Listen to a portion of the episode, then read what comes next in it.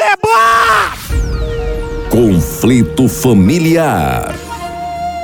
Carniça, a ouvinte Silvia, ela diz que o marido dela deixa a toalha molhada em cima da cama, em todo canto.